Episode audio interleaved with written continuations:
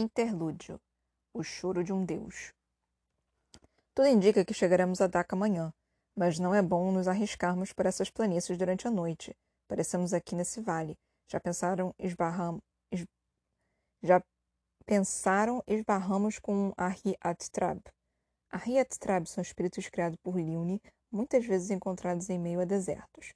São pequenas formações de ar, pequenos furacões, podem não ser fortes, Entretanto, crianças poderiam sofrer danos se pegas desprevenidas.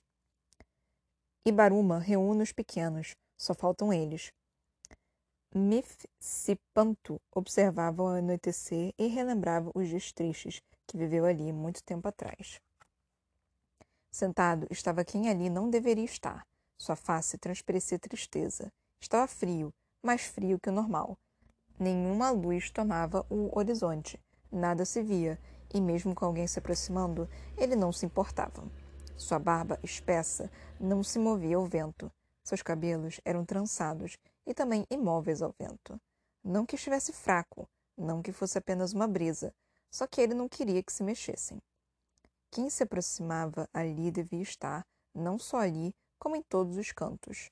A grama estava fofa e exalava um aroma relaxante. Sentou-se ao lado do que ali já estava e ficou, Ambos admiravam o horizonte escuro. Para eles, a escuridão não existia. Tudo podiam ver com, com ou sem luz. O frio também não existia. Sentiam frio e calor da mesma forma. Ele não vai, ela não vai voltar. Triste e desolado, Kudram, o deus da ordem, não conseguia conter seus sentimentos humanos, que voltavam com tanta força que podiam abalar um deus. Sim, assim tem de ser, meu filho, a luz falou que sempre tem que ser assim? Todas as vezes, todas as tentativas, tudo muda, mas tudo sempre acontece igual. Quando pela primeira vez algo se torna novo, não consigo, não consigo. Sempre buscamos a perfeição, e para isso deve existir o equilíbrio. Isso tudo é muito desgastante. Sempre falhamos, sempre perdemos e tudo volta. Deve haver uma forma, pai. Sei que vai acontecer novamente, mas agora não tenho mais conhecimento do futuro. Sentimentos que não deveriam mais existir estão voltando com força. A única coisa que podemos fazer, já estamos fazendo, vez por vez. Não tem por que acelerar. Perderíamos o equilíbrio e todo o trabalho seria em vão. Cada vez que voltamos, algo novo nos é dado. Não podemos desistir. Tudo vai se acertar, um dia vai. Esse dia está longe de chegar. Já não devo mais ser conhecido como justo, o justo, e sim como tristonho e fraco. Não diga isso.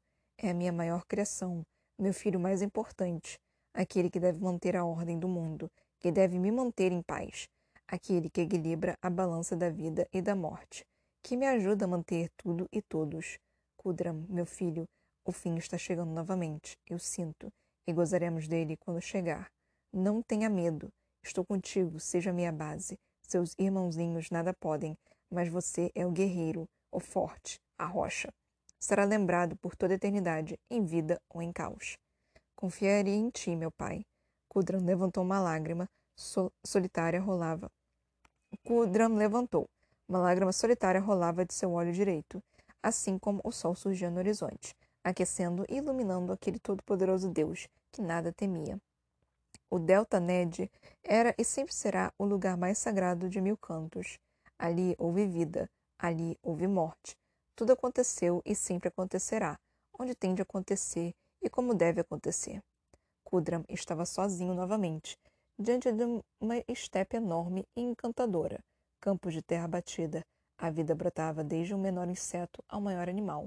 Kudram mais uma vez acreditou, ganhou forças e seguiu sua jornada pela ordem. Não poderia parar. Hamrin, a chave para tudo, aquela que move, a grande rainha. Sem ela, nada disso seria ou existiria, amada por muitos, temida por outros. Esse era o equilíbrio, e assim deveria ser. Com ela tudo começou e com ela tudo há de terminar. 4. Ibaruma Baixinho, é minha vez. Contar histórias é algo que eu sei. 15 anos antes. Venham, venham, crianças, já está tarde. Temos de nos recolher. Mif Mifsipantu chamava a atenção de todos. A noite já caía em algum lugar no deserto próximo à grande rua. Ô, oh, velho caduco, ainda tá cedo. Por que não dormir se podemos correr e brincar? Ibaruma, jovem e, e enérgico, corria, pulando e jogando labaredas para todos os lados. Me diga, não quer conhecer a história desse povo que vamos conhecer amanhã? É tão bela que vale até se juntar a nós. Abrindo os braços, o velho Mifsipanto sorria de forma que criança alguma poderia rejeitar. Venham comigo, então, conhecer um povo, um povo magnífico, tanto quanto a sua história que contarei agora. Dizem ser tão antigos que até mesmo os deuses já não lembram de seu nascimento. Em meia vegetação xerófila, viam pessoas em abundância, cabisbaixos e cansados, perdidos como o vento que lhes to tocava sem rumo. Seus corpos já não aguentavam a guerra, não aguentavam as lutas pela fome. O pouco do alimento que era adquirido não conseguia chegar a todos. Muitos morriam. Animais que um dia serviriam de alimento já não possuíam carne, e Icne os amaldiçoava negando-lhes um mísero gole d'água. Eram muitos. Muitas almas entrariam de rompante em Irkala, muitas sem ao menos terem vivido para isso. Os passos exaustos ritmavam o silêncio do deserto de Liune. Arrependiam-se de toda a revolta, toda a vontade de algo novo, queriam o amor de Anani e a paz de Irashna. Almejavam seu lar, aquele que os deuses lhe repuserem, aquele que lhes foi prometido, e no fundo de sua alma sabiam que não conseguiriam achar, não alcançariam. No princípio, Gassurunin cor correria, seguiria para o oeste, triste e perdida, com medo imoral, um temor divino. Era esse medo que todos almejavam, todos almejavam perder quando chegassem a ela, a deusa que não queria viver a vida dos outros, aquela que queria a liberdade do caos eterno, sem partilhar batalhas alheias. Ela era o princípio e seria o fim, o propósito de todos aqueles que seguiam seus passos. Velho Mifsipanto, mas por que eles seguem essa menina? O menino de vestes esfarrapadas questionou o ancião do bando, mesmo não tendo prestado tanta atenção a tudo que ali fora dito. Não era uma menina qualquer. Foi uma pessoa importante. Muitos ainda dizem vê-la pelas estepes e a correr, pulando e cantando, como uma jovem menininha feliz. A noite era bela e estrelada, nada mais podia ser visto além das estrelas no céu, nada queria ser observado. A inquietação, ou talvez ansiedade, faria seu trabalho. Um menino pequeno e sonhador criava uma utopia em sua mente, olhando as estrelas que iluminavam o pouco que, vi, que se via. Deitado, brincava com sua manipulação de chamas, já escassa pela falta de poder, pela fadiga que lhe perseguia desde o nascimento. Não tinha por que dormir e não poderia sonhar. Há muito não lembrava de nada durante suas noites de sono. Não adormecia mais, apenas aspirava o grande lugar que repousava sua deusa, onde ela estendia os joelhos. Naquela noite, unicamente naquela noite, o ar estava menos frio que o corriqueiro. Um vento ameno e quente lhe tocou.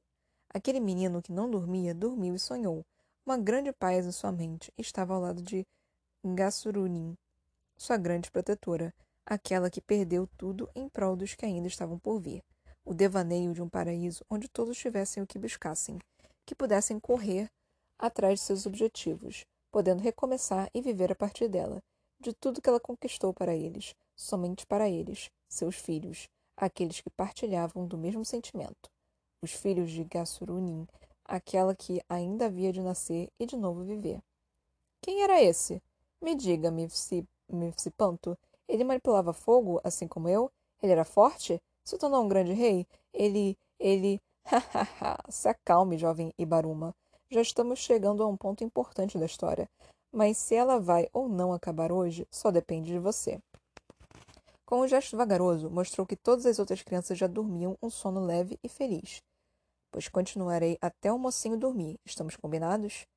Não foram nem nem uma, nem duas, nem dez luas que os levaram para o destino da deusa. Mais da metade já havia percebido e era injusto tudo o que acontecia. Brigas, intrigas, roubos, tudo voltava a acontecer. Uma provação, um teste, aqueles que sobreviveram. Continuaram os que não desistiram, mantiveram-se mantiveram na fé. E com as forças doadas pela deusa, viram no horizonte um reflexo quase nulo, aquele perfil, desenhos feitos por Hasma, o Criador dos Criadores. O sol já descia, sumia no infinito para a força de se renovar, e o paraíso almejado para... não estava muito longe. Com as últimas forças, correram até as águas para limparem tudo de mal que estava impregnado em seus corpos. Aquele menino pequeno, como uma sarça seca do deserto, sonhou e conquistou. Estavam aos pés de Éden, do paraíso. Foram duas noites acampados à beira do rio, que viria um dia a ser chamado de Sirgit, mas no momento apenas precisou existir. Como continuar renovado, os sonhos novamente foram sonhados, seguiram para o destino já próximo, alcançariam e viveriam em paz. Com um leve cafuné, o sono chegou a Ibaruma. Seu sono era feliz, carregado de um sorriso largo. Parecia sonhar com tudo que acabara de ouvir. Parecia estar lá. Mas somente nos momentos de paz e amor, nos momentos de grande felicidade, no momento do nascimento de Ru. Ibaruma. Dhaka era uma pequena cidade à beira de, uma, de um lindo delta, a mais bela cidade de todo o reino de Ainolibab. Cada casa possuía em seus terraços jardins que embelezavam a vista de qualquer um que ali caminhasse. Nada faltava na exuberante Daca. Pessoas viviam na mais bela harmonia, manipuladores usavam seus poderes inatos unicamente para tarefas domésticas, em uma grande paz e prosperidade sempre. Essa era Daca. Mas isso não era tudo. A cidade possuía os melhores fabricantes de armas de todo mil cantos e se reuniam nas grandes feiras, onde também se adquiria a madeira virada, vinda da vizinha Kuro, uma ilha ao norte e de clima totalmente diferente de todo o resto dos mil cantos. Diziam os antigos que de lá veio a ideia dos jardins nas casas. Com isso, grandes grupos iam e vinham em vários períodos do ano. Não tendo grande população nativa, a cidade contava mais com viajantes e guerreiros à procura das melhores armas de mil cantos. Depois do cessar das guerras, alguns poucos via viajantes longe, chegavam na cidade e assim sempre eram bem-vindos e respeitados. Ei, levante! Já estamos de saída, seu lerdo! Um rapaz de tez enrugada, apressado, gritava para um dorminhoco deitado com um véu no rosto. Ei, se acalme, baixinho. Ainda falta para amanhecer. Colocando o véu mais uma vez em volta do rosto, deitou novamente. Ah, seu! Já estão todos indo. Se não vier, eu vou. Sem perceber que estava só, o jovem Ibaruma, que, mesmo estando na flor da idade, gostava de passar a maior parte de seu tempo deitado, dormia sem pressa e com muita vontade. Estava deitado no gramado, em um terraço de uma casa qualquer, apoiado em plantas que desconhecia. As sombras o deixavam ainda mais confortável, junto ao clima matutino de brisa fresca. Ibaruma pertencia a um clã de nômades que não possuía nome ou regras. Não tinham registros escritos de seus antepassados, só viviam a explorar os mil cantos. Não gostavam de guerra, mas eram ótimos guerreiros e não fugiam quando necessário. Por onde passavam, a alegria que transmitiam trazia sempre um novo membro. Não importava nacionalidade, poder inato ou gênero, aceitavam quem eles queriam estar. E desde que se tem conhecimento, não possuía, não possuía um líder. Quem soubesse o que fazer, se pronunciava e pronto. Levantando pouco depois, se empertigou e foi vasculhando pelas ruelas largas até avistar seu clã caminhando em direção à saída da cidade. Apoiou-se no parapeito e pulou no segundo andar até o chão. Colocou-se a correr para alcançá-los. Ibaruma era o mais jovem do clã, alto e magro, despertava olhares de mulheres por onde ia. Sua barba era tão grande que quase chegava ao peitoral sempre nu. Já os pelos da cabeça não deixavam nem por um instante que brotassem. Apesar de conquistar olhares por onde passasse, nunca se envolvia com ninguém nem quando o clã entendia por parar em cidades onde as artes do prazer estivessem liberadas. Por não ter ideia de onde seus pais vieram e para onde foram, Ibaruma tentava lembrar apenas de como era viver no clã como todos e não falava do seu passado. Viver com o clã sem nome era glorificante, mas poderia ser perigoso. Como não possuíam pátria, não se apoiavam em nenhuma cidade quando estavam em apuros. Tudo deveria ser resolvido por eles mesmos. Esse era o motivo de todos os membros serem cobertos por cicatrizes de todos os tamanhos e formas. Ei, estou chegando, me esperem! Quando Ibaruma chegou ao grupo, já estavam nas portas da cidade. Eram grandes e com muitos desenhos mostrando Kudram em batalha contra Dabgudama. Na parte de dentro da cidade, os desenhos contam uma história de paz entre os deuses inferiores, que, diziam os antigos, nessa época ainda eram pessoas comuns. Já na parte de fora, mostra Kudram com a ajuda dos deuses primordiais, expulsando Dadgudama, Anã e Lajixir. Dhaka se intitula a cidade mais antiga de Mil Cantos, segundo as escrituras sagradas do reino de Ainolibad. Ali foi o lugar onde os primeiros homens acharam paz, até que Dagdudama e Lajkishiri foram alicia aliciadas por Anam e começaram a Grande Guerra, que resultou na divisão de reinos que hoje se encontra toda a mil cantos. Dizia o único sábio do clã para as crianças, que ficaram boquiabertas de frente ao muro mais antigo do reino. Vocês iam me deixar para trás? Fui te chamar, mas você ficou de graça. Sabe que não, uh, que não podemos esperar. Temos que seguir de cidade em cidade. Kuro é nosso destino, e lá devemos estar até o próximo sol, disse o rapaz que tentou acordar Ibaruma. Aqui estava tão calmo. Espero que a cidade de Kuro seja tão quanto baixinho. Seja tão quanto baixinho, brincou Ibaruma para quebrar o clima que seu atraso causou. Que não sejam como os trogloditas de Utraru, que polvinho grosso. Quem sabe se você parar de arrumar confusão, as pessoas não passam a ser mais tranquilas conosco. Ibaruma se fez desentendido e continuou a caminhada com seu povo. Ele era o maior guerreiro do povo sem nome, e por mais novo que fosse, Anira lhe banhou com as chamas mais fortes que qualquer um ali já tinha visto. Era o único capaz de criar chamas sem fogo. Se existia alguém tão forte quanto, estava escondido, porque até então ninguém era páreo para Ibaruma, o grande guerreiro nômade. Assim, ele próprio se intitulava. Eram um pouco mais de vinte membros, a maioria homens, que agora caminhavam por estepes áridas. O tempo era seco, não havia sinais de água pela distância enorme alcançada pelos olhos mais aguçados, porém estavam abastecidos de comida e água para muitos dias ainda e levavam em cavalos de carga tudo o que era preciso, até tendas para caso não chegassem ao destino antes do esperado, e assim foi. Já era noite quando Ibaruma sentou em uma pedra e começou a pensar. Refletia sobre seu passado e futuro, mas, sem se dar conta de nada, queria apenas ficar a admirar os deuses nos céus. Até que o um empurrão o levou ao chão. Com nada a se apoiar e despreparado para qualquer coisa que lhe tirasse o equilíbrio, foi ao chão e lá ficou alguns instantes até se dar conta das risadas. Para de sonhar acordado, seu esquisito. Um garoto baixinho falou aos risos junto de outros dois que vinham ver o motivo das risadas. Vocês tiraram um dia para me perturbar mesmo, hein? Não tem nada melhor para fazer? Ah, para. Deixa de ser chato. Você não é assim. Está acontecendo alguma coisa? Baixinho voltou a falar. Não é nada. Só estou cansado de ficar na cidade em cidade, baixinho. Algumas me encantam tanto que não dá mais vontade de sair. Daca é uma delas. Aquele jardim, de aquela paz, aquele. Você tá louco? A gente não tinha nada lá. Dormimos em telhados de pessoas que nem nunca vimos escondidos delas. Riu de forma sarcástica até voltar a falar. É sério, você está louco. Você viu aquele portão? Será mesmo que aquele velho caduco está certo que os deuses brigaram como gente no passado? Eu já tinha ouvido isso em Rupã, mas lá, por mais estranho que pareça, Dado Gudama não é chamado assim. Lá chamam de Gassurunin. Liguei todos os pontos da história e são a mesma pessoa, uma deusa, sei lá. Realmente, você está louco, Ibaruma. Rindo, levou os outros dois consigo para longe. O silêncio parava junto de Ibaruma. As barracas já cheias de calor humano, diferente do ambiente frio em que o rapaz estava. Ali ele ficava e pensava em um passado encantador, de guerreiros tão fortes que se tornaram deuses, de mulheres que tinham lugar tanto quanto os homens, de uma vida mais pura. Assim, ao relento dormiu, sonhando com aquilo que tinha de sonhar, o mais puro e simples dos pensamentos. Mas que sonho doido! Ramin, quem é esse?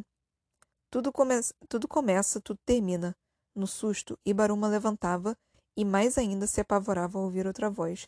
Ramin nada mais é que Dabgudama, mas pode chamá-la de Gassurunin também. Com um sorriso desdentado e as mãos para trás do corpo, o ancião do grupo se aproximava do jovem. De onde você saiu, bele, velho Mifsipanto? Estava o tempo todo aqui observando as estrelas como você, porém não dormi. A idade me trouxe problemas em relação ao sono. Um dia talvez entenda.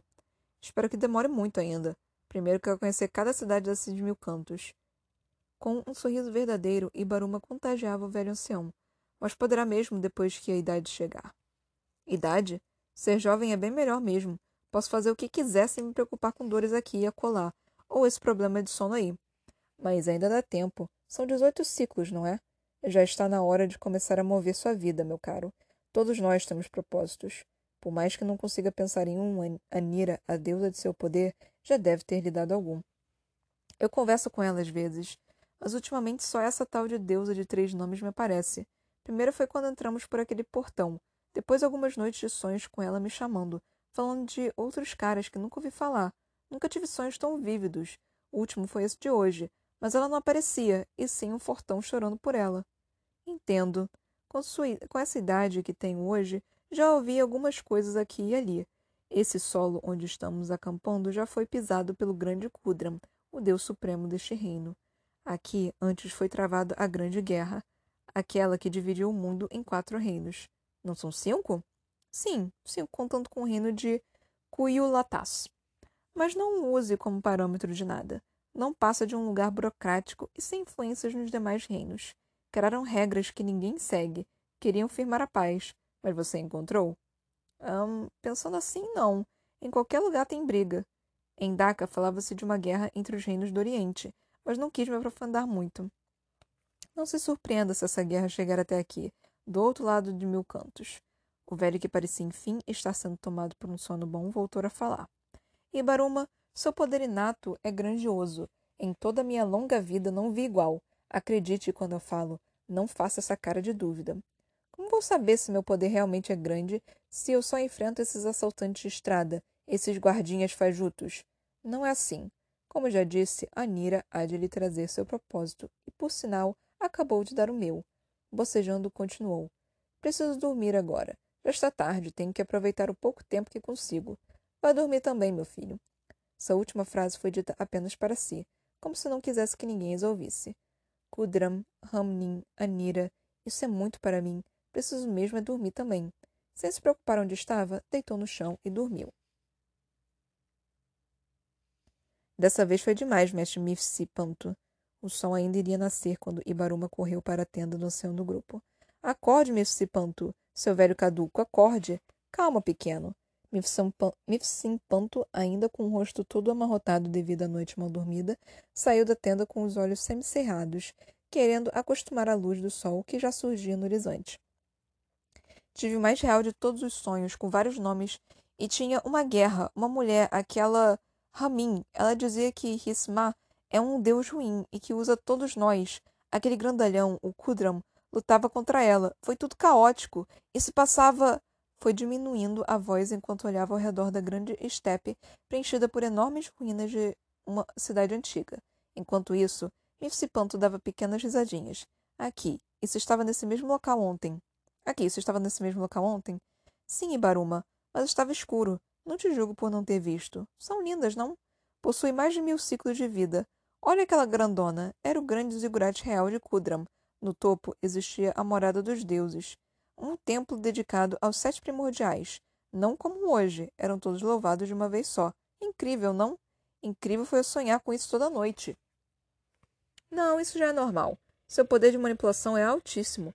Quando eu disse que nunca vi igual, acredite. Sou velho bastante para já ter visto poder igual ao maior.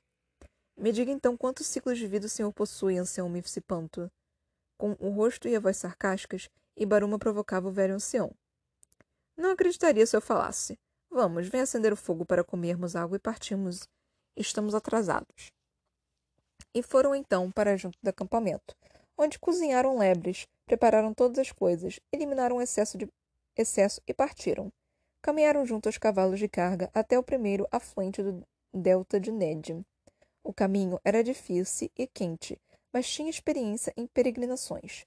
Pouco antes do sol estar no topo dos céus, chegaram a uma construção à beira-mar grande e com inúmeros barcos. Mifsipanto, o mais velho do grupo, seguiu para negociar a estadia de todo o grupo pelo mar de Dagdudama. Os barcos ali parados pareciam gêmeos, em ambos extremos, cabe cabeçorras representando a deusa Tamait ornamentavam e protegiam o barco. Um pescador disse a Ibaruma que os perigos do mar eram expelidos pela imagem da deusa.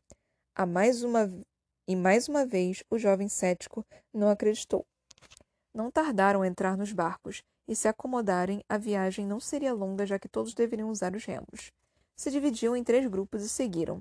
Ibaruma ficou no barco do mais jovens, contra sua vontade, já que almejava uma viagem ao lado de Mifsipanto. O pescador que guiava o barco com seu poder de manipulação não era dos mais fortes. Estavam atrás dos demais, porém não tinham que temer. Ainda estavam na frente seguindo para o mar, que parecia ainda mais calmo que ali. Faltava pouco para o anoitecer quando Ibaruma começou a sentir calafrios. Não aguentava mais remar. Seu barco era o mais leve, porém, de todos os tripulantes, somente ele e o pescador aguentavam o serviço. Já perdiam de vista os outros dois barcos, quando o imprevisível aconteceu. Por um instante, o mar pareceu uma terra sólida, de tão calmo que estava. Os ventos pararam e a água não se movia. E assim ele surgiu com suas seis patas e sua enorme cauda. Saltou por cima do barco. Todos estavam boquiabertos. Não sabiam se o que viam era verdade ou ilusão. Como um imã, todos os olhares foram na direção do pescador, que, em desespero, também não acreditava no que via. Era o Leviatã, uma criação de Icne, o grande deus da água, dos mares, dos rios, da chuva. A criatura, até aquele momento, só era conhecida em histórias, mas parecia passear entre os barcos cheios de jovens preparados para os perigos do mar. Tudo aquilo foi rápido, mas em seus corações demorou uma eternidade. Com a ajuda das tochas do barco, conseguiram ver as feições da criatura, os detalhes do enorme corpo de serpente, das partes com nadadeiras, a enorme bocarra cheia de dentes do tamanho de um homem adulto. Por fim, ela desceu as águas novamente, criando ondas gigantes que começaram a jogá-los de um lado para o outro. Calma, vai tudo se acalmar. Ela não quer nos ferir, está somente de passagem, gritava o pescador para acalmar a todos, mesmo que o balançar violento do barco não ajudasse. Se segurem! Mais uma vez aconteceu, mais um salto, mais ondas. O barco talvez aguentasse, mas não os tripulantes. O menino, que aparentava ter por volta de treze ciclos de vida, foi o primeiro a cair. Ibaruma se sentiu inútil ali. Sua manipulação não teria serventia em um lugar rodeado de água, com um grande serpente louca pulando de um lado para o outro. Com remos, tentavam resgatar o pequeno menino, mas nada conseguiam. Quando a besta saltou pela terceira vez, Ibaruma criou uma enorme chama em, sua, em suas mãos e a projetou com toda a sua força na direção do Leviatã, que voltou a saltar, agora em maior ritmo e agressividade. Mais crianças caíram no mar. O barco já carecia de tripulantes para manter o equilíbrio. Quando virou de todos, somente um manipulava chamas, somente um temia o mar, somente um não sabia nadar. E Baruma tentava manter-se na superfície. O escuro já tomava conta de tudo e, sem as chamas do barco, nada se via. Nada conseguia ouvir e apoiou-se nas poucas madeiras que conseguiu achar na escuridão. Mas veio outra onda, enorme com as, como as anteriores, jogando tudo para os ares mais uma vez. Estava tudo muito seco, quente, mas os ventos resfriavam, trazendo consigo uma tremedeira interminente. Ao abrir os olhos, Ibaruma viu-se em uma costa, sozinho, com um enorme deserto à frente. Tinha sede e fome, além de estar perdido. Tentou levantar, mas não conseguia. Suas pernas tremiam. Era como um peixe fora d'água. Sabia que não estava em Kuro, pois não havia árvores, mas também não poderia estar no delta, já que um deserto muito longo se estendia à frente. Nunca foi conhecedor de mapas. Teria que se levantar e andar até achar ajuda, e foi isso que fez. Conseguiu levantar e foi cambaleando até se mover normalmente, adaptando-se ao solo. Pela temperatura e altura do sol, já passava da metade do dia. Teria de achar algum lugar para beber água e comer, seu corpo estava com sensações estranhas e não gostava nada disso. Começou a pensar sobre o que ocorreu. Sua fúria momentânea pôde ter matado a todos no barco. Não deveria ter atirado suas chamas contra a poderosa criatura. De nada adiantou. Deveria ter esperado ela se acalmar. Os outros conseguiram chegar são e salvos em algum, em algum lugar ou a besta os teria atingido. Sua cabeça era um turbilhão de pensamentos e possibilidades que atormentavam. Ei, moleque! Um bando armado passou a uma distância considerável, e Baruma pensou em salvação. O que faz por aqui? Está viajando pelo mar de da, da, Dadsgubama. Uma grande serpente marinha nos pegou. Leviatã, se não me engano. Sim, esse era o nome. Falava ainda buscando o ar com dificuldade. Não me faça rir, moleque. Esses bichos não existem. Vem comigo, tem água e comida. Não quer morrer aqui, não é? Seu salvador vestiu uma túnica completa e um véu que o protegia do tempo seco. Não via seu rosto e não conseguia identificar seu sotaque. Chegando ao bando, lhe deram água para beber e cevada para restabelecer as forças. Mostraram um pequeno acampamento e apontaram no mapa onde estavam. Era o território de Atitif, bem próximo a Inatin. Ibaruma não sabia de onde eles eram, mas tinha certeza que não vinham de Atiti. Começou a se recordar logo de sua, de sua triste experiência território, em território de Utraru. As roupas lá eram totalmente diferentes, e modo, o modo de falar, de se portar, definitivamente não eram de lá. Mas me diz uma coisa, o que você sabe fazer? Dessas mãozinhas aí sai fogo? Sai fogo? Hum, parecem mãos de moça. Tem umas poucas cicatrizes de lutas bobas. Olha, estamos com o destino traçado para Nice. Quer vir conosco? Falava o rapaz que o salvou. Não posso. Tenho que achar meu povo. Tenho que chegar a Curo. Sabem onde? Estou tentando ajudar, mas vejo que não quer ser ajudado. Como não quero? Já me ajudaram bastante. Essa água e essa comida me ajudaram a recompor um pouco. Chegando a Inatim, posso arrumar um barco para Curo. Acho que ainda não entendeu. Não tem escolha. Você nos deve pela água e pela cevada. Ibaruma começou a perceber o sorriso do rapaz por trás do véu, e não era nada bom. Sabia que tinha algo muito errado ali, mas não queria esperar para ver. Levantou-se, curvou-se em agradecimento e caminhou, devagar, sem olhar para trás. Uma flecha de gelo acertou o chão ao seu lado. Não quero estragar esse, esse corpo. Pode ser muito útil, então não me faça agir com força. Abaixando o véu, gritou para um outro grupo que se aproximava, trazendo uma gaiola com pessoas amarradas dentro. Ei, Anatidima, vem aqui, o garoto quer escapar. Ibaruma demorou, mas começou a entender que aquele grupo de homens era de traficantes escravos. Viu muito isso quando passou por Utraru. Agora teria de lutar. Ainda olhando para o chão, chamas foram nascendo suas mãos e tomando seu corpo aos poucos, tornando-se vermelho como o próprio fogo. Pôs-se em guarda para a luta e ouviu gritos do grupo recém-chegado. Acuda acima, olhe para frente, o novato ali. Já era tarde quando percebeu. Com uma grande explosão, Acuda acima caiu para trás e, sem que Ibaruma percebesse, Anatidima saltava por trás do homem caído com um machado de bronze fervendo em chamas. Ibaruma defendeu-se de modo do modo atacante com chamas que corriam rapidamente por seu corpo, mais parecendo uma armadura flamejante. Instantes depois, aplicou um golpe com toda sua força no oponente, que ainda estava em pé. Para sua surpresa, uma barreira de gelo formou-se na frente, fazendo que Anatidima conseguisse tempo para outro golpe que desse Dessa vez acertou Ibaruma, em cheio. Não se dando por vencido, tentou se levantar rapidamente e logo caiu mais uma vez por uma chuva de sucos gelados de Akudacima. Quase todos acertaram em cheio, fazendo o inexperiente manipulador de fogo tobar inconscientemente no chão. Irmão, já tinha visto um poder assim? O cara fez fogo do nada, sem um ponto para criar ou equilibrar a manipulação. Akudacima, agora mostrando-se sem o manto, se revelou tão alto quanto Ibaruma, porém com uma massa muscular muito mais avantajada. Já seu irmão, Anatidima, era baixo e de corpo bem simples em relação aos dois. Ele vai nos render uma boa reputação em Nice. Ganharemos a todos durante o ritual e teremos a melhor tropa de Rupan. Rindo, os dois arrastaram Baruma para a jaula. O bando não era grande, mas estava fortemente armado e com muitos manipuladores experientes. Agora, possuíam três escravos para o ritual. Dentre deles, um garoto franzino que não tirava o véu e se encolhia sempre que chegava perto. Mesmo medroso e fraco, inquietava todo o bando, pois ele era um manipulador de luz.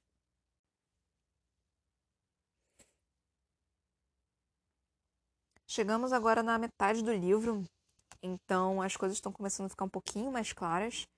É, eu estou conseguindo entender um pouquinho melhor tem muito nome ainda, tipo, tem muita informação, muito lugar de informação, tem, tem muita gente aleatória e, e como, tipo, não é da nossa cultura, não é, tipo, nome que a gente está familiarizado, acaba sendo muito desgastante e muito confuso.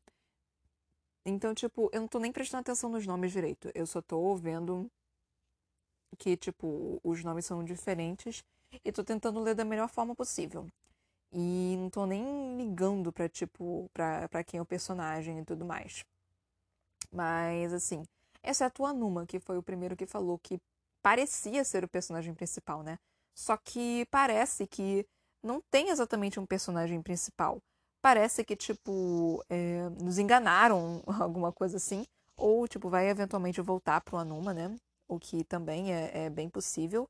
Mas, é, é, tá, tá tipo, eu antes estava achando muito confusa essa questão dele mudar o tempo todo, mas agora eu já tô começando a pegar um pouquinho mais o jeito.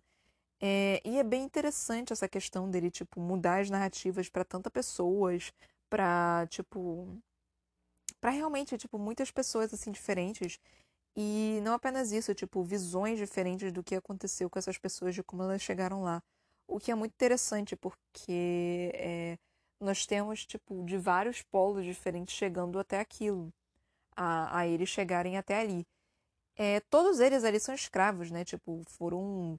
tiveram azar ou alguma coisa do tipo. E acabaram sendo traficados, simplesmente. O que é muito triste, mas assim. Acontece até nos dias de hoje, gente. Mas, enfim. E, e, não tem como fugir disso, basicamente. Tipo, eles não têm, não tem muito o que fazer, porque parece que esse mundo é bem cruel. Mas, enfim. É, nós temos também. É, nós, esse final de, desse capítulo, é, eu não entendi como o, a, a Maruma, a, a Baruma, sei lá qual é o nome do cara, Imaruma, é, Ibaruma, ele perdeu. Porque parecia que ele estava ganhando, mas tudo bem, tipo, perdeu. É, e nós temos um manipulador de luz ali dentro da gaiola. O que é bem interessante, porque até agora nós não vimos manipuladores de luz. Nós só vimos uma manipuladora de, de trevas. Mas eu acho que essa manipuladora de trevas era. Era uma deusa. É, tipo, deusa, entre aspas. Era a escolhida pela deusa, alguma coisa assim. Porque até agora eu não entendi direito o que, que isso que, o que, que é isso. Tipo, é porque os deuses escolheram alguém e, tipo, e esse alguém virou alguma coisa e eu só tô ok. É, então, tá. Nós temos os deuses, tipo, os grandes deuses. E nós temos os sete. Dois, três, quatro, cinco, seis. Aí nós temos os sete, tipo, deuses reais, alguma coisa assim. É, as sete pessoas, tipo. Então, e mais o Kudram, né? As sete pessoas eram o manipulador de cada, cada elemento, mais o Kudram. É, eu tô começando a pegar um pouquinho desse do, dos interlúdios, né? Que é essa parte do Kudram, que ele é, aparentemente ele é um deus, né? E ele tá na Terra, tipo, mas ele é um deus ao mesmo tempo que ele é um homem. Isso tá meio confuso, ao mesmo tempo que tá bem interessante. Então, nós temos toda essa essa questão, né, de é, do Kudram também, que parece que vai ter uma outra guerra, que parece que a filha do Kudram também está causando algum tipo de mal, não sei. É, talvez seja isso, se eu conseguir interpretar corretamente aqui. Então é isso. Mas. É... Cara, eu ainda tô achando muita enrolação. Eu ainda tô achando, tipo, muita informação desnecessária, do qual, tipo, a gente não precisava e poderia simplesmente ter mantido uma, uma, um, algo mais linear. Mas, tipo, tá legal, a história tá legal. Os personagens, eu lendo esse livro, me lembra muito um, um videogame. Não sei porquê, não sei por que diabos, mas me lembra muito um videogame. Então, isso tá me deixando relativamente curiosa para saber o resto do o que, que vai acontecer. Esses últimos dois capítulos foram meio meh para mim. Foram meio tipo, cara, não teve informação muito interessante para mim não só teve a informação sobre Ibaruma, que eu nem sei se é um personagem relativamente importante. Para mim tá colocando muito personagem, de novo, tá colocando muito personagem para um livro muito pequeno. E, e, e eles não tão não são tão carismáticos assim. Para mim, pelo menos. Eu não sei se vocês estão achando meio que carismáticos. Então, tipo, é, eu tô achando, por mais que eu esteja gostando desse é, desse dessas histórias sendo contadas. Estou achando uma forma bem interessante de, de, de se escrever um livro, mas eu estou achando desnecessariamente longo é, para uma história que parecia ser bem mais simples se você tira, tivesse tirado algumas coisas. Mas, enfim, isso é a minha opinião. É, pode ser que vocês estejam gostando, que vocês realmente gostem é, dessa, desse tipo de narrativa, desse, desse tipo de pessoas, mas assim, é, eu, eu não tô me familiarizando tanto assim com os personagens, eu não tô. eu tô gostando bastante da fantasia e da ideia do, dos dobradores de, de luz, trevas, água, blá blá blá. É, a ideia dos deuses também foi bem interessante, bem legal, só que ela ainda não foi bem retratada. Então eu tô esperando, tipo, alguma explicação melhor do que aconteceu, sabe? Ou, sei lá, vai que não tem explicação nenhuma. Porque é uma pena se não tiver mais explicação sobre isso. Porque eu, eu achei realmente muito interessante. É, eu gosto muito de mitologia, nesse sentido de deuses, de muitos deuses e coisas assim. Porque eu, eu acho realmente fascinante que, que são, são, são criaturas fantásticas, sabe? E aqui ele não foi tão retratado, tipo, estão colocando eles aqui e eles simplesmente existem, sabe? Tipo, falou deles no início, mas também colocaram outros 20 personagens. Aí voltaram para ele aqui em algum momento e eu só fico, meu amigo, eu não tenho memória de, de elefante não, tipo, você você você primeiro você tá colocando 30 nomes diferentes. Primeiro você tá colocando 30 nomes diferentes. Segundo, que são nomes que nós não estamos acostumados. Então, tipo, fica um tanto quanto confuso. Não que o livro seja ruim, eu tô gostando do livro, mas ele tá um pouco confuso. Eu tô tendo muita crítica para esse livro, né, gente? Mas é, é, real, sabe? Assim, tipo, não tá ruim, mas também não tá bom. Tá legal, tipo, eu vou continuar lendo, sim. Eu vou. Eu tô querendo saber o final. É um, mas é um livro, tipo. É um livro básico, sabe? É um livro que, sei lá, não, não tá me trazendo nada, basicamente. Tipo, é meio triste eu falar isso, né? Tipo, desculpa para você, Rafael Dias, tipo, sinto muito mesmo. Você tá escrevendo super bem, mas não é o tipo de história que tá me apetecendo. E isso sou eu, tá? Tipo, eu não é o tipo de história que, tipo, me tá me chamando tanta atenção. Outras pessoas com certeza devem amar mas não é muito meu, meu minha colher de chá. Então, não fique chateada comigo se você um dia ouvir meu podcast. Mas, enfim, é um livro interessante. A ideia da, dos dobradores de ato foi muito interessante. Os dobradores de, de, de elementos foi muito interessante. A ideia de colocar, tipo, mais de um elemento para uma pessoa também foi muito interessante. A ideia de colocar outros tipos de poderes também dentro desses dobradores também foi muito interessante.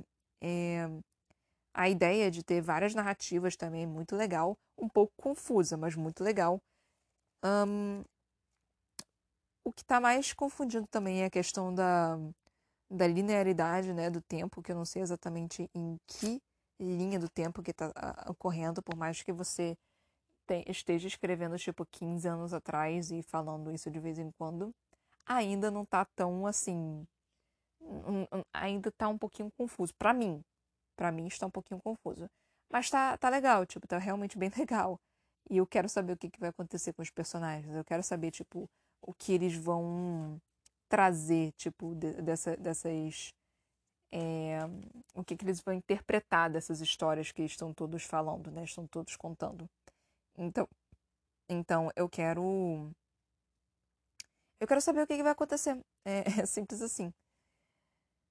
Mas eu, eu tô dando bastante crítica, né? Tipo, eu espero que. Mas assim, eu, eu sou uma pessoa bem crítica, tipo. É... Então, tipo, não... É porque assim, não tá ruim, sabe? Só não é a minha colher de chá. E isso acontece muito, sabe? É... Enfim. É... Vou fazer minhas propagandas agora. Gente, eu tô exausta, eu fiz live agora da Twitch, minha voz deve estar tá super rouca. E eu ainda não me recuperei 100% do que aconteceu da última vez. Que eu ainda não vou falar para vocês o que aconteceu, mas eu vou continuar trazendo é, informações de que eu não estou muito bem. Porque eu realmente não estou muito bem. Eu tô bem ruinzinha. Mas enfim. É, eu tenho um canal na Twitch, né, que se chama Toca da Broca. Eu tento fazer lives nos sábados e nas quartas, entre 23 horas e meia-noite. Eu tenho um livro chamado Pandora, eu sou escritora, né? Que você só pode comprar em lojas virtuais na Amazon e na, no site da editora Viseu. Você, você pode encontrar o meu livro em forma física ou em forma e-book. Uh, eu tenho um Instagram que se chama Ana Brocanello e um Facebook que é a.c.brocanello. Uh, eu peço para vocês não seguirem meu perfil pessoal do Facebook, porque eu só sei pessoas que eu conheço. E Brocanelo tem dois L's, tá? L de linguiça. Espero que vocês tenham gostado desse episódio. Eu tô exausta, desmaiando aqui. Mas enfim, minha voz tá rouca pra cacete porque eu falei pra caralho hoje. Mas enfim. Espero que vocês tenham gostado. É, sei lá, eu tô falando muito é, mas é, é confusão. Desculpa, gente. Esse livro não tá tão legal. Acho que eu perdi o único fã que eu tinha aqui. Mas assim, é, desculpa. Eu espero que vocês continuem ouvindo, tipo, se vocês não não estiverem gostando desse livro, eu vou terminar esse livro porque eu não vou manter ele na metade, tipo, não faz sentido manter o livro na metade. Tipo, é, não, só não faz sentido, sabe? Tipo, não é legal você começar um negócio e você falar, ah, eu não gostei tanto assim, então eu vou parar aqui no meio. Então, não, não, não, não, não quero fazer isso, sabe? Então, eu quero manter é, lendo esse livro. Então, vai ter, é, vou ler até o final. E eu espero que você, meu único fã que me ouvia aqui, é, volte a me ouvir quando eu parar de ler esse livro. Enfim, beijo, gente. Tchau, tchau.